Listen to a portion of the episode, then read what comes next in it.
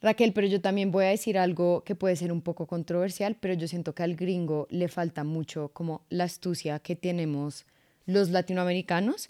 Yo siento que los latinoamericanos siempre vivimos pensando que nos van a estafar, porque lamentablemente en los países en los que vivimos siempre nos están queriendo robar. Entonces siento que uno como latino, como colombiano, siempre está prevenido, versus el europeo, el gringo, esos manes nunca les pasa nada, entonces viven su vida por ahí felices y tú.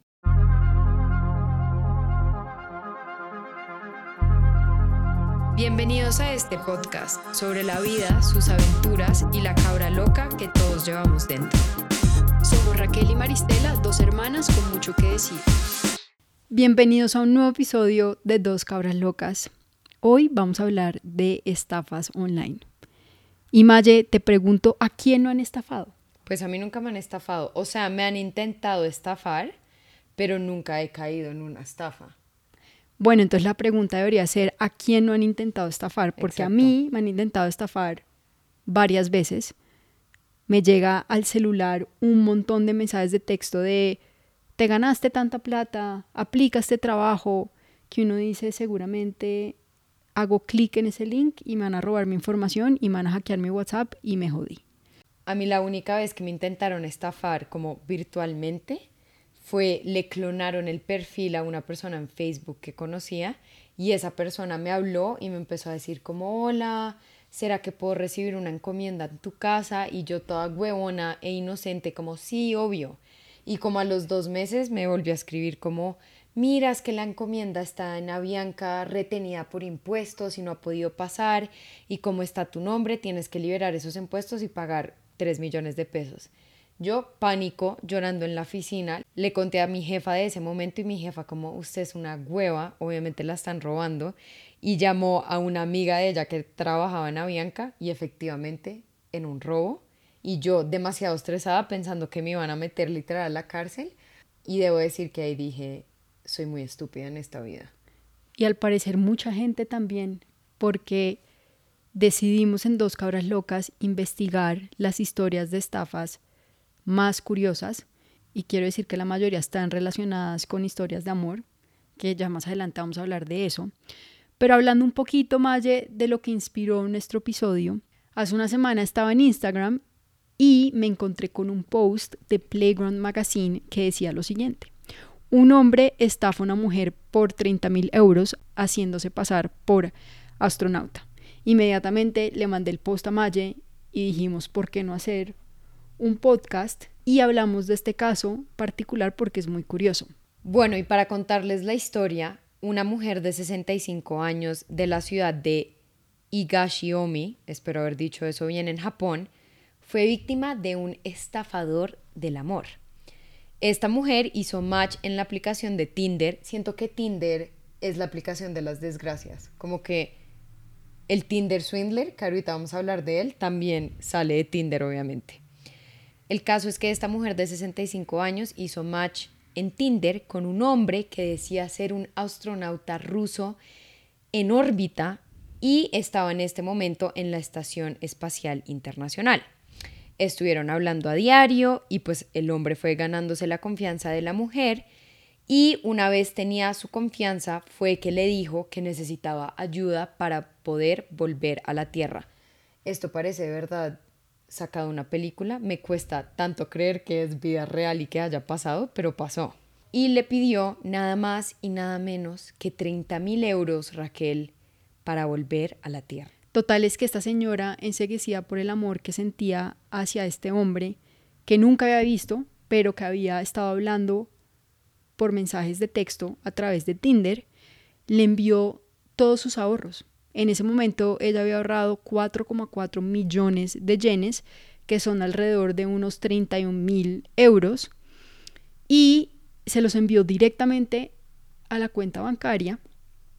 Inmediatamente este señor le empezó a pedir más. Ahí fue cuando ella empezó a sospechar, contactó a la policía y se dio cuenta que había caído en una estafa este tipo de estafas se han vuelto tan populares que en inglés las han titulado romance scams, es decir, estafas de romance. Bueno, y solo para que a todos les duela en pesos colombianos, 30 mil euros a la tasa de cambio del día de hoy son más o menos 143 millones de pesos. No, Raquel, es que yo me boto el balcón. Pero al mismo tiempo no entiendo esta señora qué putas estaba pensando, se le fueron las luces, otro nivel. Es una vaina, es decir, como estoy en problemas financieros, ayúdame. O listo, me secuestraron. Pero otra cosa es decir, estoy en el espacio, por favor dame plata para poder volver a la Tierra. Es que no sé ni qué pensar al respecto, la verdad. O sea, si estaba en el espacio, pregunta ignorante, ¿será que desde el espacio uno puede acceder a Tinder? Aparentemente sí. Pero mira, esta pobre señora de 65 años yo creo que le faltaba mucho internet. Esta generación más vieja que creció sin internet, creo que es mucho más fácil engañarlos de esta manera. Y pues la pobre era una adulta mayor. Y siento que la gente se aprovecha mucho, y siempre lo digo acá en Dos Cabras Locas, que en el internet hay demasiada gente queriendo aprovecharse como de la gente vulnerable e ingenua. Entonces, obviamente, si uno está bien desesperado por el amor y buscando amor, pues pueden pasar este tipo de cosas. Así que por favor no caigan eh, cuando un astronauta les escriba, ¿ok? Ah, y a aclarar, Raquel, yo ni siquiera tengo, o sea, esta señora tiene muchísima plata, porque a mí me piden plata y así está enamorada, pues no es como que pueda pasar 30 mil euros. Pasaría máximo unos pesitos colombianos, que no es que sea mucho pues llevaba toda su vida ahorrando su plata. A mí al final me da mucho pesar mm. porque yo creo que de pronto era una señora que estaba sola, que decidió bajar Tinder para conocer a alguien y obviamente es víctima de una estafa y pierde pues sus ahorros. O sea, imagínate cómo se debe sentir uno. Pero de la misma manera se debieron sentir las mujeres estafadas por el Tinder Swindler. Simón Leviv, este personaje que fue bastante famoso cuando salió el documental de Netflix, que las dos vimos y quedamos en shock, él también estafó a un montón de mujeres por Tinder. Y el man era demasiado descarado porque lo que me daba risa es que siempre como que las lograba enamorar haciéndose como el rico, el multimillonario, usando la plata de la otra. Entonces el man literalmente montó una pirámide. Cogía la plata de una para enamorar a la otra cuando se le acababa la plata de esa, le pedía plata a la otra y así se buscaba otra y otra y otra. Creo que fueron como tres o cuatro mujeres víctimas. Y lo que me sorprende es que todas estas mujeres eran muy jóvenes. O sea, técnicamente gente que uno pensaría como, ok, mujeres que saben usar bien el Internet, podrían buscar en Google, no sé, como el nombre del man, si en verdad la familia tenía esa plata como que yo siento que hoy en día hay muchas maneras de comprobar la identidad de alguien en el Internet.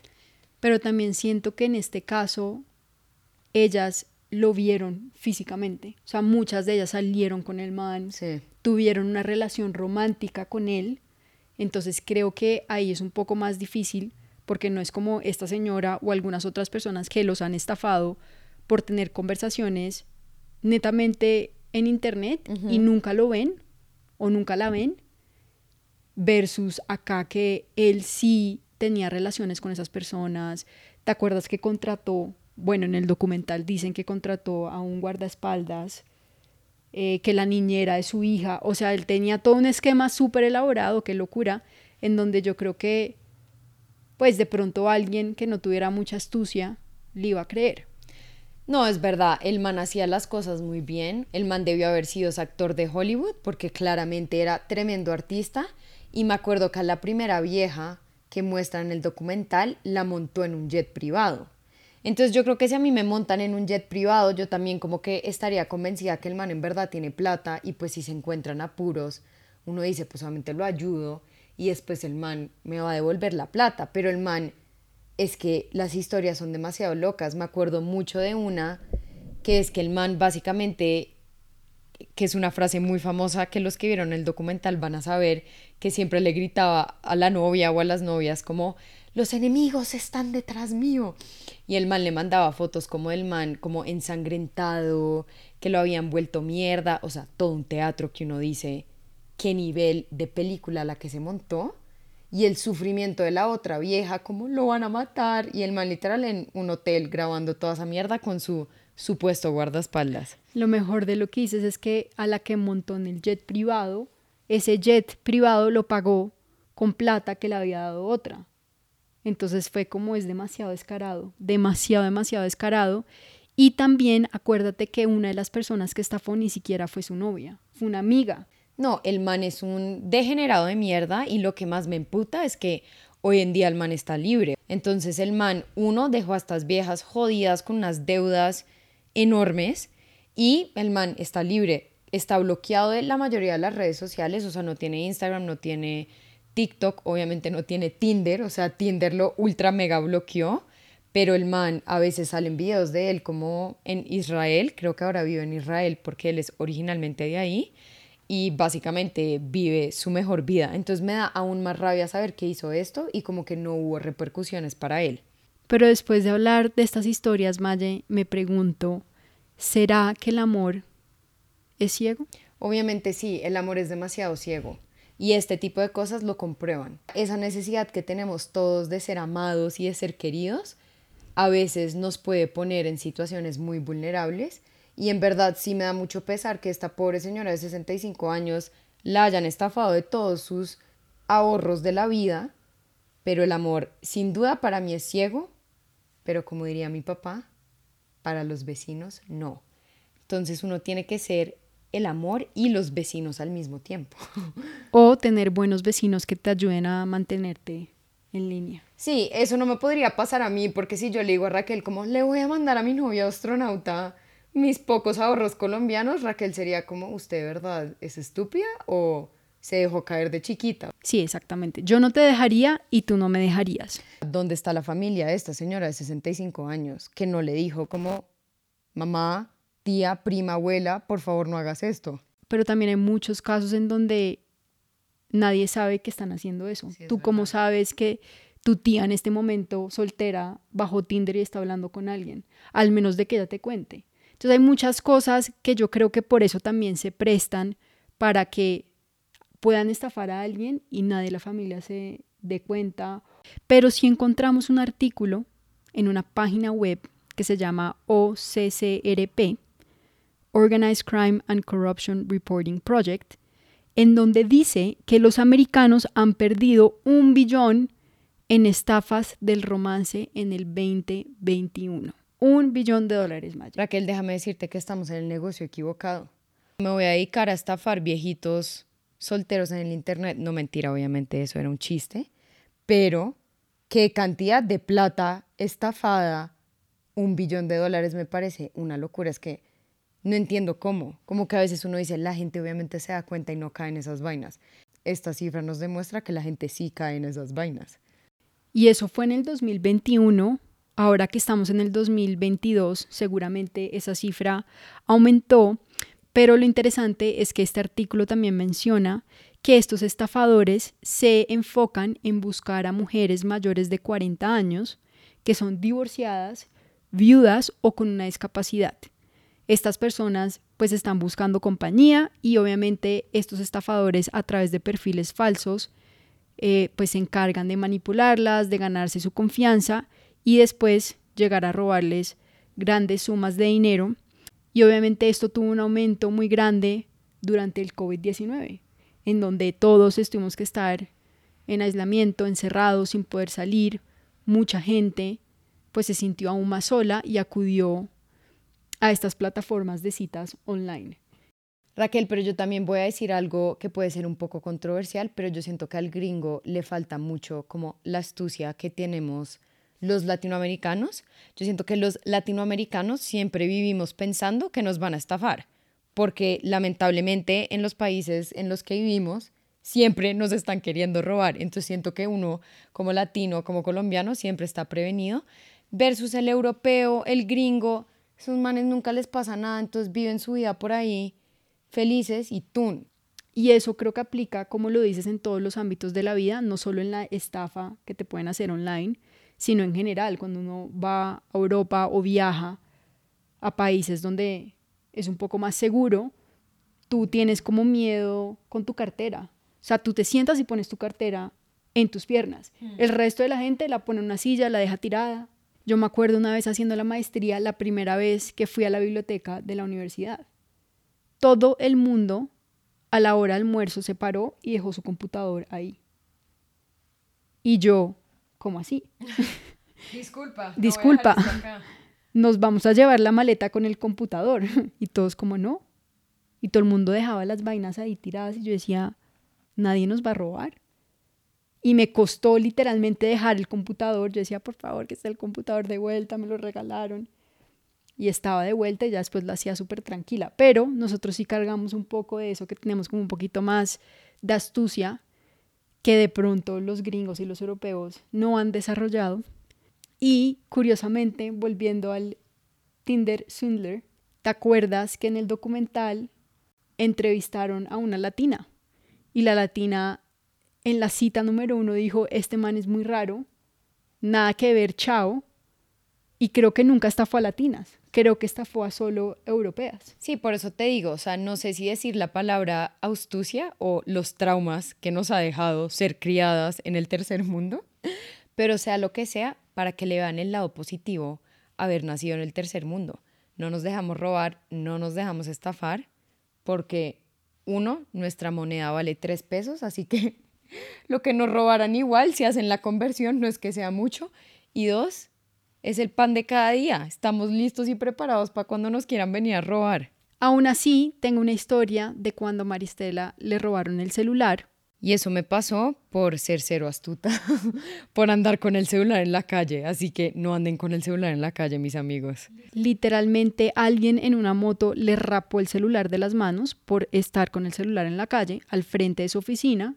Pero lo más curioso fue que después de que se lo robaron, ella llegó a la casa y activó Find My iPhone, la aplicación de Apple en donde uno puede activarla y puede encontrar su celular. Y al activar eso, le llegó un mensaje de texto en donde decía, haz clic aquí para resetear tu cuenta. Y la pelota, después de yo decirle, no hagas clic ahí, hizo clic ahí y le entregó la clave a los ladrones de su iCloud. Acto seguido, los ladrones desbloquearon su celular. Y publicaron mis fotos en bola por todo el internet. No, mentira, no tengo, jeje. Segunda lección del día. No tengan fotos en bola en su celular. Muy bien, acá en Dos Cabras Locas lo único que hacemos es enseñarle a la gente cosas, Raquel. Dime si no. No tengan fotos en bola en general si no quieren que salgan al aire, porque uno nunca sabe, les pueden robar el celular, pueden dar la clave sin querer y hasta lo pueden extorsionar a uno como una historia que encontramos en internet. Excelente introducción, Raquel, para entrar a hablar sobre algunas historias que encontramos en el mundo del internet sobre gente que ha sido estafada. Vamos con nuestra historia número uno. Vamos a intentar parafrasear un poco las historias porque están bastante largas, pero empecemos con esta historia número uno. Un hombre en Reddit puso en uno de los comentarios de un thread que encontramos diciendo que había visto una solicitud de seguimiento de alguien en Instagram y que el perfil le pareció muy real. Era un perfil con más de mil seguidores, eh, pero que no tenía ninguna publicación y él decidió aceptar esa solicitud. Él sabía que había algo raro, pero según él dice, pues empezó a hablar con la persona, que estaba súper arrecho y que no le importaba. Entonces, en esa conversación, esta persona le dijo, mándame fotos desnudas tuyas. Y él le dijo, no, primero mándame tú fotos desnudas.